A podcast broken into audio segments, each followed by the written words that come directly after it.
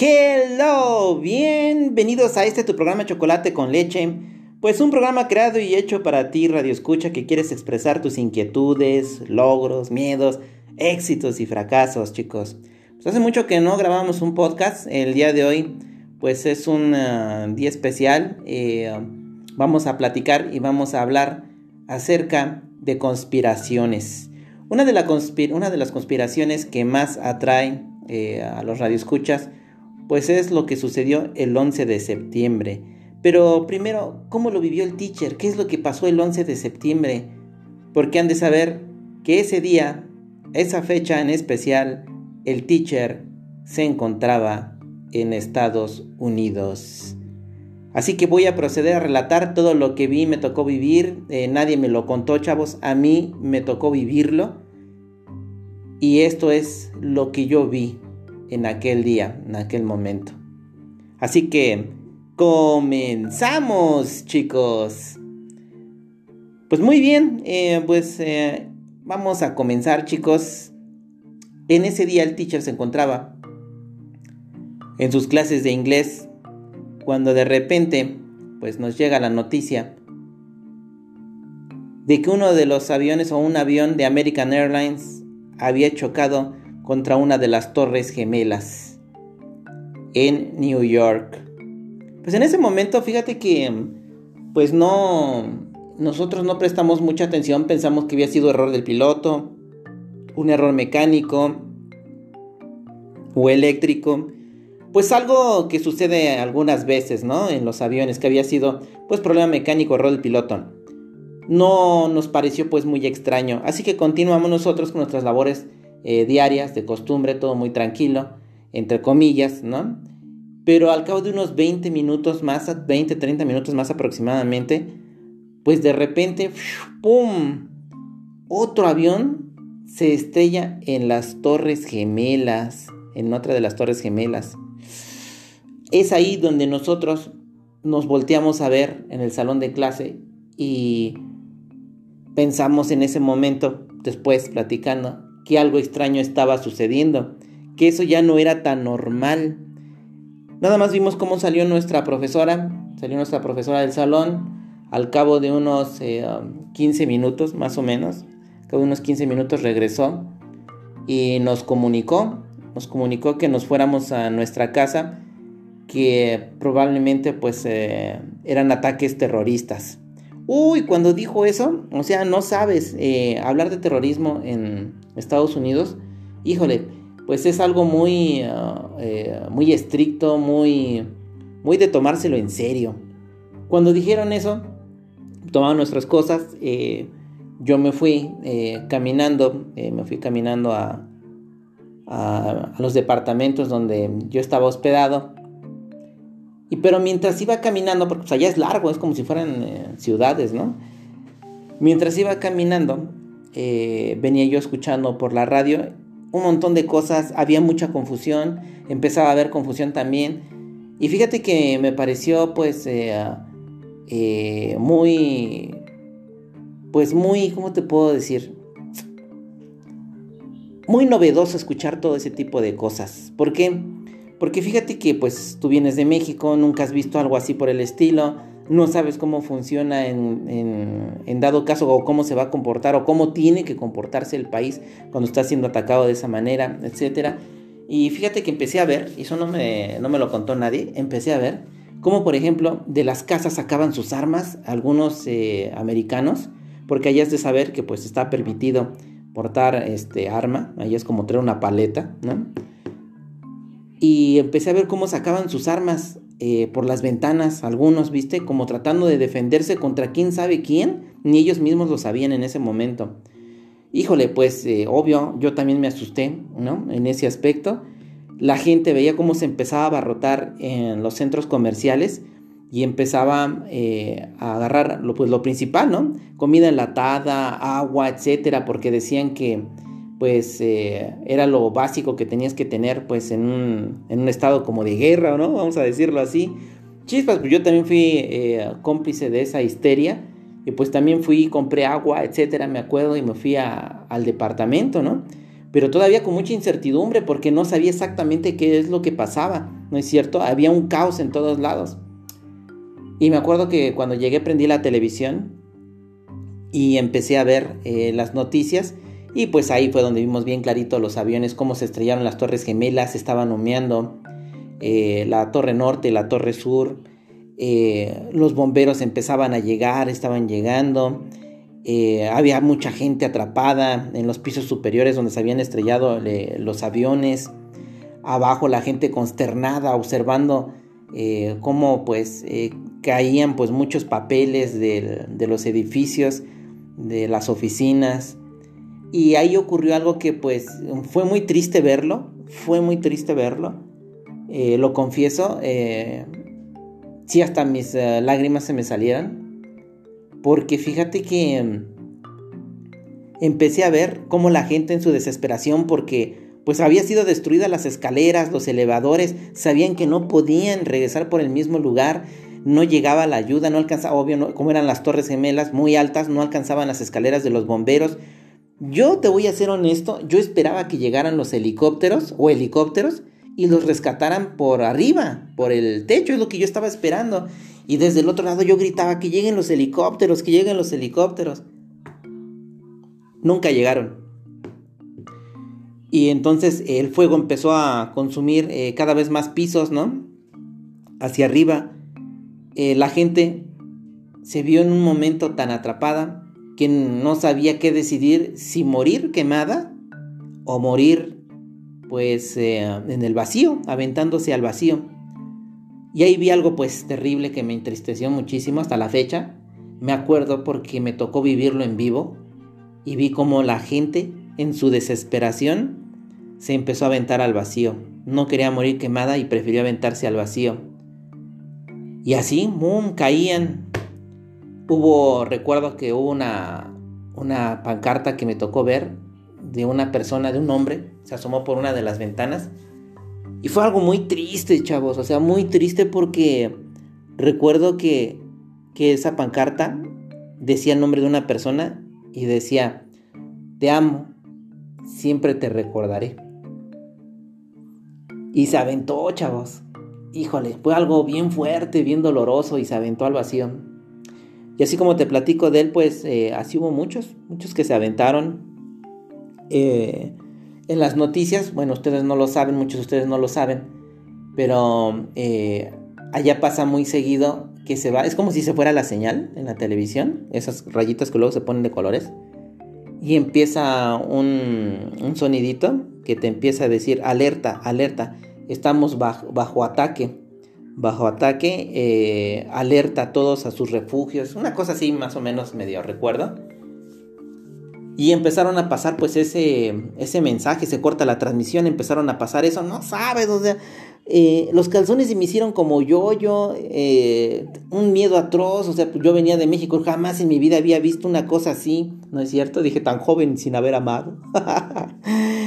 y, y, me acuerdo que pasaron ese, ese comercial o ese mensaje, anuncio en vivo, híjole, pues más miedo este, pues nos dio, ¿no es cierto? Aparte que creo que yo había visto que la gente pues sacaba sus armas a través de la ventana y apuntaba contra, pues contra nada, no sabía ni contra quién era el enemigo, nada más en la tele empezaban a decir que, que el enemigo nos estaba atacando, o sea, imagínate, ¿no? O sea, ve nada más las noticias cómo llegaron en ese momento, pues lógico, ¿no? La gente armada en Estados Unidos y los americanos pensaron que era una invasión, y yo dije, no se les vaya a escapar un tiro. Pero bueno, el caos estaba todo lo que daba. Pasaron al presidente, que en, aquel entonces era George Bush, que estaba en una escuela, en un acto cívico. Y se ve como uno de sus eh, escoltas se acerca y le dice al oído lo que estaba pasando. No se inmuta mucho, eh, no se levanta en ese momento, termina el acto cívico, se levanta y se va. Siguen transmitiendo las noticias. Eh, y fíjate que lo toman y empiezan a decir, y eso sí salió, que el presidente toma el Air Force One, que es su avión, ¿no es cierto? Su avión presidencial. Y en este momento sale el Air Force One con rumbo desconocido, eh, al rumbo a los búnkers contra ataques nucleares. Uy, pues imagínate, cuando dijo todo eso, contra ataques nucleares, Dijimos jamás, o sea, es un ataque nuclear. Eh, de los terroristas no sabíamos qué estaba pasando. Dijimos, los terroristas tienen una bomba nuclear o qué está pasando, ¿no? No nos decían mucha información en ese aspecto.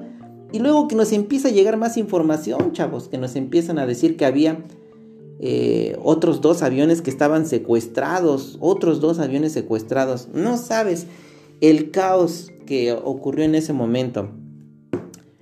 Cuando dijeron eso, que otros dos aviones eh, American estaban eh, secuestrados, a los pocos minutos, al poco tiempo, después de que se estrellaron los dos aviones en las Torres Gemelas, ¡zas! ¡pum! Se estrella otro avión en el Pentágono. Cuando vimos las tomas, eh, pues el Pentágono estaba en llamas, estaba ardiendo, estaban los bomberos tratando de apagar el fuego. Y pues ya era un caos, pero total, ¿no? Hasta donde supimos, eh, en ese momento, fíjate, nos empezamos a hacer preguntas, muchos de los que estábamos pues en tierra, ¿no? Digámoslo así. ¿Por qué Estados Unidos no mandó eh, aviones arriba, ¿no? Que traten de derribar algo que vean extraño, etcétera? Con el tiempo pues sí nos enteramos, hubo mucho caos, ¿no es cierto? Para esto, la torre de control en diferentes lugares, en Chicago, New York, etcétera, empezaron a reportar que había varios de sus vuelos que no les contestaban sus pilotos. No sabes. Y empezaron a correr los rumores que había más aviones y que probablemente había un avión que no les contestaba y que dicen había desviado su curso y que venía con rumbo a Los Ángeles. No sabían si hacia Los Ángeles o hacia Washington, el Capitolio. No, pues era un caos. Y yo estaba en Los Ángeles. No sabía yo, dije, chin, si viene para acá, ¿qué va a pasar? ¿Y qué tal si trae una bomba atómica? No sabíamos, o sea, era un caos y un miedo que teníamos en ese momento. Y, me acuerdo que, eh, que dijeron, bueno, hay otro avión que se acaba de estrellar. O sea, ¿cómo? Cuatro aviones ya sí, que otro avión se acababa de estrellar en Pensilvania. O sea, uno tras otro empezaban a caer los aviones, uno tras otro. No, pues ya estaba uno bien asustado, ¿no? Qué es lo que va a pasar en ese aspecto. Y mientras eso sucedía, pues, eh, repito, la torre de control en diferentes lugares, eh, lugares, pues era un caos porque en ese momento el presidente emitió la orden, George Bush, y dijo, nadie sale del país, nadie sale, nadie entra, y no quiero aviones en, este, volando arriba. No, pues eso fue el, caos, pero total. No sabes, porque la gente, por ejemplo, gente que iba a ser deportada, que iba rumbo a la frontera, porque ya los habían deportado, todo se detuvo, se reforzaron la frontera. Los aviones que estaban volando arriba fue un caos porque no había los suficientes eh, eh, aeropuertos, estaban volando miles de aviones, espacio norteamericano, y los tuvieron que desviar. Unos los desviaron a Canadá, otros los desviaron al aeropuerto internacional de Tijuana. Eh, otros aviones estaban ya casi sin, combustible, tenían que aterrizar y había dicho George Bush, que avión que encontraran arriba lo iban a derribar, fuera lo que fuera, lo iban a derribar. No, pues los pilotos civiles que venían, por ejemplo, de Europa, de España, de Italia, eh, y que les habían cerrado pues el espacio aéreo norteamericano y ya no les quedaba mucho combustible, pues si tuvieron que hacer malabares para poder llegar pues a los aeropuertos más cercanos en Canadá y en México. Eh, se cerró el espacio aéreo eh, en ese momento. Después nos enteramos que salió un F-16. Ocurrieron cosas muy extrañas. Salió un avión F-16 de la Fuerza Aérea Norteamericana, rápido, ¡fum!, a vigilar los cielos. Pero fíjate nada más qué cosa tan extraña. Salió el avión y iba desarmado, no iba armado ese avión. Entonces le dieron las coordenadas erróneas a ese avión y andaba en otro lado donde no debería de estar. Y no encontraban todavía dos aviones perdidos de American Airlines, no los encontraban, no se comunicaban con sus pilotos. Abajo torre de control se comunicaba con eh, diferentes aviones, muchos pues decían que ya no tenían combustible, eh, a dónde los iban a desviar, que les dieran chance sí o sí de aterrizar en Estados Unidos. Eh, se les notificó que ya había un F-16 y que pues los iba a derribar si no bajaban.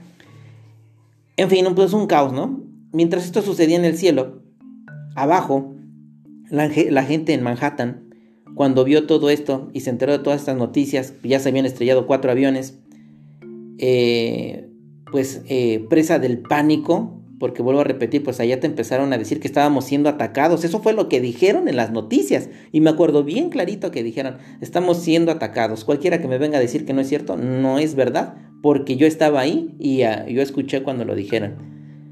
Eh, y me acuerdo que la gente presa del pánico empezó a huir hacia donde estaba, pues, eh, la costa.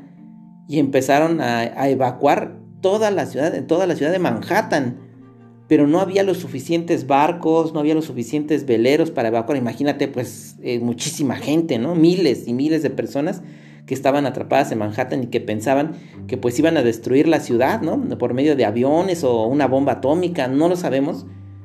Y en ese momento, chicos, ocurrió eh, pues algo histórico, ¿eh? algo histórico, porque fue la evacuación más grande de toda la historia y muchos, eh, muchas personas que eran dueños de yates, de veleros, de pequeños barcos, etcétera, lo prestaron para ir evacuando a la gente y sacarlos de la ciudad de Manhattan. Era el corredero por todos lados, eran ríos y ríos de gente que salía de la ciudad de Manhattan para sacarlos de ahí. Los que estaban cerca de las Torres Gemelas, eh, me acuerdo que entraron algunos bomberos y comentaban que estaban atrapados, no podían seguir más arriba de tal piso, no recuerdo el piso ya, eh, porque pues estaba, estaba pues totalmente destruido, no había manera de subir y rescatar a las personas que estaban arriba de donde se había estrellado el avión. Y eso fue pues algo muy triste. Algunos de los bomberos eh, bajaban eh, llenos de tierra, algunos con sangre, pues presas de la desesperación, de la impotencia, que no podían seguir adelante. Y en eso ocurrió algo pues sumamente doloroso y espantoso a la vez y cayó una de las torres gemelas. Todo mundo lo vio cuando cayó esas torres gemelas. Cuando cae eh, el corredero de gente, porque se levantó así una nube de polvo gigante, gigante. Y el corredero de gente, chavos, ¡pum! Ahí van corriendo. Eh, obvio, algunos no alcanzaron a correr la suficiente distancia. algunos les cayó el concreto, otros este, pues el polvo. Otros murieron aplastados. Y aquí ocurrió pues algo muy triste, porque muchos de los bomberos que estaban en rescate en las Torres Gemelas, pues murieron, murieron aplastados cuando cayó pues una de las Torres Gemelas. Todo esto sucedía en vivo, los comentaristas, todo el mundo, todo el mundo veía en diferentes países lo que estaba pasando. Eh, um, aún no se localizaban dos, dos vuelos de American Airlines, había mucho temor eh, repito, se sospechaba que uno de los vuelos eh, venía con rumbo ya sea a Los Ángeles o ya sea a Washington. No se sabía bien quién los estaba atacando, eh, qué es lo que estaba pasando. Al cabo de, pues de que conforme fue pasando el tiempo, empezaron a decir que, que eran pues ataques terroristas, que los aviones habían sido secuestrados por terroristas. Eso es lo que dijeron. Y fíjate que esta entrevista que salió, que te voy a comentar, eh, salió en una de las cadenas televisivas de Estados Unidos y uno de los eh, presentadores hizo alusión que se entrevistó, o, no sé cómo lo hizo, con en aquel entonces con Bin Laden, y le, que era el sospechoso número uno de que él había planeado esos ataques terroristas y le dijo que si él se atribuía esos ataques. Y él dijo lo siguiente, dijo, no, yo no hice ni planeé esos ataques. Es más, ni se me había ocurrido, pero el que lo planeó dice, pues la verdad mis respetos porque ni a mí se me había ocurrido. Eso fue lo que dijo Bin Laden. Jamás, jamás en la vida volvió a pasar esa entrevista. Ya después te pasaron entrevistas donde él sí aceptaba y decía, no, sí, que yo sí me atribuyo los ataques. Pero no es verdad. Yo estaba ahí cuando le preguntaron y él dijo que no había sido. Eso fue lo que dijeron en esa cadena televisiva. Eh, hubo cosas, vuelvo a repetir, muy extrañas. Ocultaron muchas cosas, censuraron muchas cosas, etc. Pues pasaba que en el Pentágono, yo por más que buscaba en ese momento, pues no veía pedazos de avión, porque siempre que se estrella un avión, pues tú buscas, ¿no?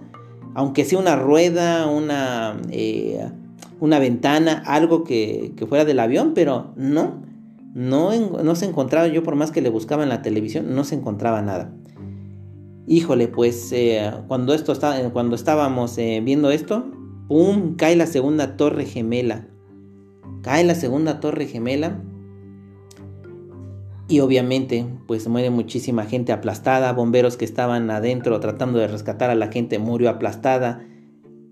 Y fíjate que pues ya había dado la orden George Bush que nadie salía y nadie entraba en territorio norteamericano. Y me acuerdo que empezaron a pasar las patrullas en la calle y en la calle voceaban en inglés.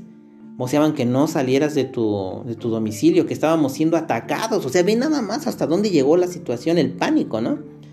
que estábamos siendo atacados y que no, no salieras de tu casa. Vivía yo también cerca de la base de Miramar, en Estados Unidos, y recuerdo que salieron los aviones F-18. Salieron como seis, todos juntitos, ¡pum! Y empezaron a volar ahí donde yo estaba y pasaban bien bajito. Y volaban una y otra vez, una y otra vez. Eh, pues eh, vigilando el territorio, porque vuelvo a repetir, eh, había un avión que se rumoraba que venía a Los Ángeles o a, o a Washington, ¿no? A la capital. Eh, um, ahí estuvieron un buen rato y siguieron transmitiendo. Ya se habían estrellado los cuatro aviones, ya habían caído las dos torres gemelas. Eh, um, supuestamente, y después más adelante digo por qué supuestamente, eh, George Bush después dijo que pues era un ataque terrorista planeado por un personaje llamado Bin Laden y que habían secuestrado los aviones pues ya sabes, habían hablado acerca de que pues eran de origen eh, pues árabe, ¿no? Árabe en ese aspecto. Y resulta que pues fue lo peor que pasó, chavos, porque ahí vino pues una cacería, no sabes, una cacería de, de gente de origen árabe en todo el país. Y me tocó verlo, en todo el país.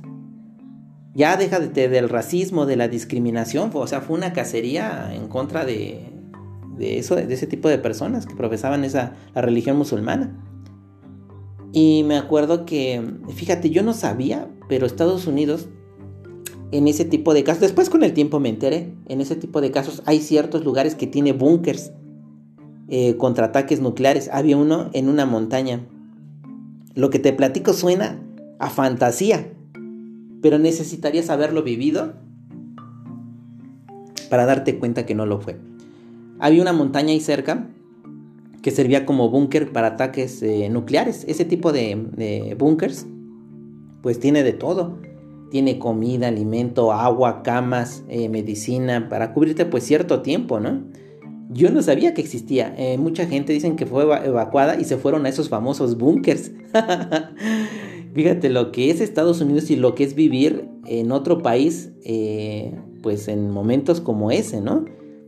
algo que te suena fantasía, que te suena película. No, teacher, eso solamente se ve en las películas. No, chavos, existe, me tocó verlo, existe. Y fíjate que ya cuando pasó todo esto, empezaron a sacar en la televisión eh, reportajes entrevistando a la gente, obviamente gente pues llorando, gente eh, pues muy conmocionada con lo que había pasado, pero mucha gente muy, pero muy enojada muy enojada y muy violenta pidiendo que se contraatacara contra quien fuera, pero que se cobrara venganza. Así te lo decían. Y eso ocurría en televisión y en la calle, porque me tocó verlo. Querían venganza como de lugar. Eh, cuando George Bush dijo que había sido Bin Laden y gente de origen árabe y etcétera, no sabes, o sea, eh, los árabes que estaban afuera, muchos este, fueron golpeados afuera, eh, si no es que otros también por ahí los mataron. Eh, hubo una cacería de árabes que, híjole, o sea, daba miedo que salieran con su turbante porque muchos de ellos se caracterizan porque tienen un turbante y pues daba miedo, ¿no? En ese aspecto. Eh, los otros dos aviones que estaban perdidos por fin aparecieron y aterrizaron. Ya se habían estrellado los cuatro aviones. Eh, al poco tiempo dijo George Bush que pues iba a contraatacar. Y dijeron después que Bin Laden estaba, fíjate nada más, que estaba oculto en Afganistán con muchos de sus secuaces y que van a ir por su cabeza, que van a ir por él. Y pues sí, a los pocos días empezó a planear este, pues una intervención. Se pidió ayuda a diferentes naciones, las naciones se negaron porque no había los elementos suficientes para intervenir en un país, eh, invadías la soberanía de un país, cosa que a Estados Unidos pues no le importó, no le importó en ese aspecto. Y me acuerdo que invadió Afganistán y empezó a buscar, a buscar, a buscar y no lo encontró. Y saca un comunicado. Y esto ocurrió pues tiempo después, saca un comunicado diciendo que había huido y se había refugiado en Irak, ve nada más, y se había refugiado en Irak. Y que Irak era muy peligroso porque tenía eh, armas bioquímicas y armas eh, nucleares. Sí tenía armas nucleares, pero dicen que tenía también armas bioquímicas y que sí o sí tenían que entrar para desmantelar todo eso porque era muy peligroso para la humanidad. Y pedía apoyo de las naciones.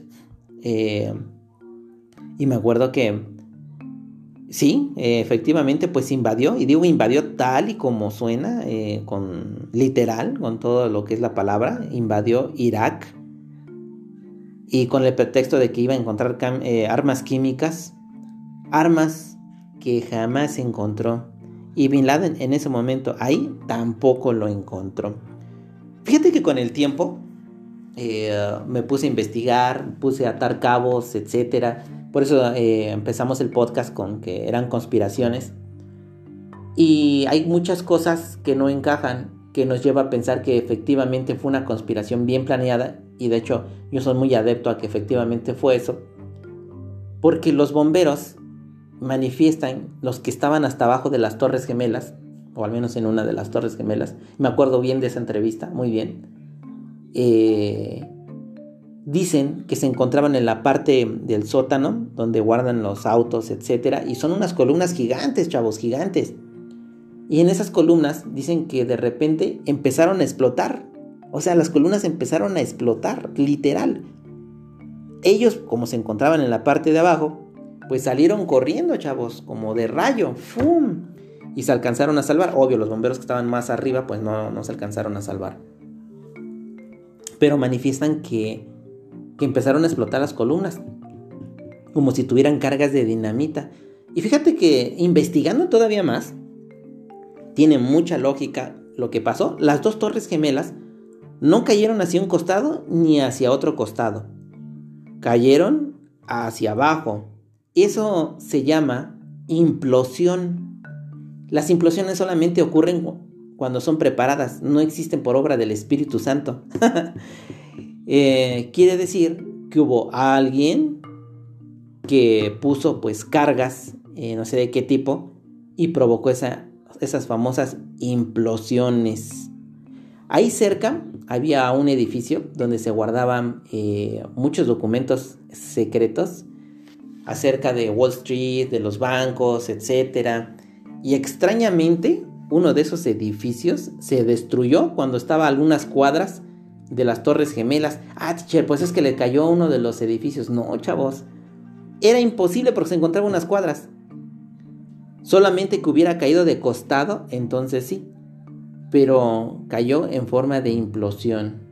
Ahí está uno de los puntos que nos lleva a pensar que fue una conspiración. Otro de los puntos es que el avión que se estrelló en el Pentágono, el único video que existe, porque no existe otro, y es el que todos conocemos, que hemos visto pues, en la televisión y en YouTube, se ve algo muy rápido, ¡fum! que llega y, y se estrella con el Pentágono. Y después nos dicen, no, dices que venía a tal velocidad que se desintegró el avión y no quedó ni ruedas, ni asientos, ni cadáveres, ni nada. Y es verdad. En ese lugar no se encontró absolutamente ningún rastro de que hubiera sido un avión, ni siquiera una rueda, lo cual es imposible. Para aquellos que saben de accidentes aéreos, todos lo saben, que por más velocidad que lleves, pues te encuentras, aunque sea algo pequeño, que, sea de un avión, una ventana, una rueda, eh, un instrumento, pero no quedó absolutamente nada. También eh, otra de las cosas que nos lleva a pensar, eh, la famosa declaración, te digo que me tocó escucharla de Bin Laden en vivo. Eh, él dijo que no, no, lo había planeado, que él no había planeado nada de lo que sucedió y después cambia su versión diciendo que sí. Eso estuvo muy, pero muy extraño. Otra de las cosas muy extrañas, pues es que si te fijas, pues fue el pretexto para entrar o invadir Irak, como todo el mundo lo sabe, pues Irak es, eh, o era muy, muy fuerte en el ámbito petrolífero. Pero ¿cómo entraba? No tenía pretexto para entrar. Entonces, para mí, eso fue el pretexto perfecto para poder entrar. Primero por Afganistán y después de Afganistán se brincó a Irak con el pretexto de las armas químicas que jamás fueron encontradas, chavos. Jamás fueron encontradas esas armas químicas. Eh, solamente para tener el control de los pozos petrolíferos. Ustedes saben que Estados Unidos pues siempre ha tenido eh, pues una ambición por ese recurso natural, ¿no es cierto? Eh, otro, las cajas negras. Uf, pues creo que hasta la fecha no se ha desvelado o no han dicho la conversación que tuvieron los pilotos en las cabinas, qué fue lo que se escuchó. Nada, todos son suposiciones. Todos son suposiciones y se habla de que hubo gente que se comunicó antes de, estrellar el avión con sus familiares y que eh, se despedía y decían que había sido eh, secuestrado el avión, etc. Está muy oscuro, ¿eh? no existe ciencia cierta una, una conversación que se haya tenido. Por ahí encontré unas donde algunos familiares dicen que sí, sí se comunicaron y que dijeron pero resulta que cuando vieron la lista no estaba esa persona en el vuelo. Cosas muy extrañas, muy extrañas. El avión que se estrelló en Pensilvania, bueno, ahí dicen y dicen, ¿no? Que la gente se rebeló y pues quiso entrar a la cabina para que no se estrellara el avión porque ya estaba en manos de los eh, terroristas. Y pues ya, eh, en el forcejeo, pues se cayó el avión, ¿no? Se cayó el avión y pues todos murieron. Cuando pasó todo esto, George Bush promulga una ley. Para los que estuvimos viviendo allá, esta ley todavía existe, chavos. Se llama la ley patriota. Existe. La puedes buscar en internet. ¿En qué consiste esta ley patriota? Pues esta ley, chavos, consiste en espiar a toda persona que esté viviendo en Estados Unidos eh, a través de todos los medios, vía telefónica, vía computadora, etcétera. Y me acuerdo que decían que si, por ejemplo, eh, eh, escuchaban una conversación donde tú mencionabas algunas palabras clave que marcaba yo creo que una computadora, inmediatamente venía por ti, no la policía, ¿eh? venía el FBI por ti. Palabras como bomba, como ya sabes, terrorismo, etc. Y venía el FBI por ti. La sociedad norteamericana vivía en un caos. En todo ese tiempo vivía un caos me acuerdo de un caso de, un, creo que era un Burger King, eh, estaba comiendo eh, dos chicos y empezaron a bromear y empezaron a hablar acerca de una bomba, etc. Híjole, la mesera se dio cuenta, rápidamente llamó a, la policía, el policía eh, llamó al FBI, no tardaron más de cinco minutos cuando ya se lo llevaban al chavo y decían, no, que es una broma, que no sé qué. Y pues no, allá no existe ese tipo de, de bromas por todo lo que ha pasado pues en ese país. Cosas muy extrañas que pasaron, eh, lo cual pues sí me lleva a pensar que efectivamente fue una conspiración y que algo extraño pasó para que Estados Unidos pudiera entrar a Irak y tomar, no digo posesión, pero sí control de los pozos petroleros de Irak. Hay una conversación por ahí que se tuvo con un militar donde dice que se les dieron la orden o les dieron la orden para que incendiaran los pozos petroleros cuando tú veías las noticias te la decían al revés. Te decían que los soldados iraquíes habían incendiado los pozos petroleros cuando no fue cierto, no fue así. Los que incendiaron esos pozos petroleros, muchos de ellos fueron norteamericanos, por órdenes obviamente de sus superiores. Uno de los militares fue que declaró esto, por ahí está la conversación. Sí necesitas investigarle mucho, pero sí existe esa conversación porque yo la vi.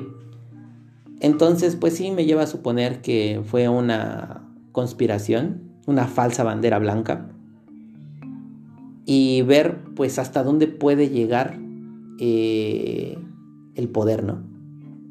El poder ya sin control, ya con una obsesión total y, y ver que pues puedes destruir muchas cosas.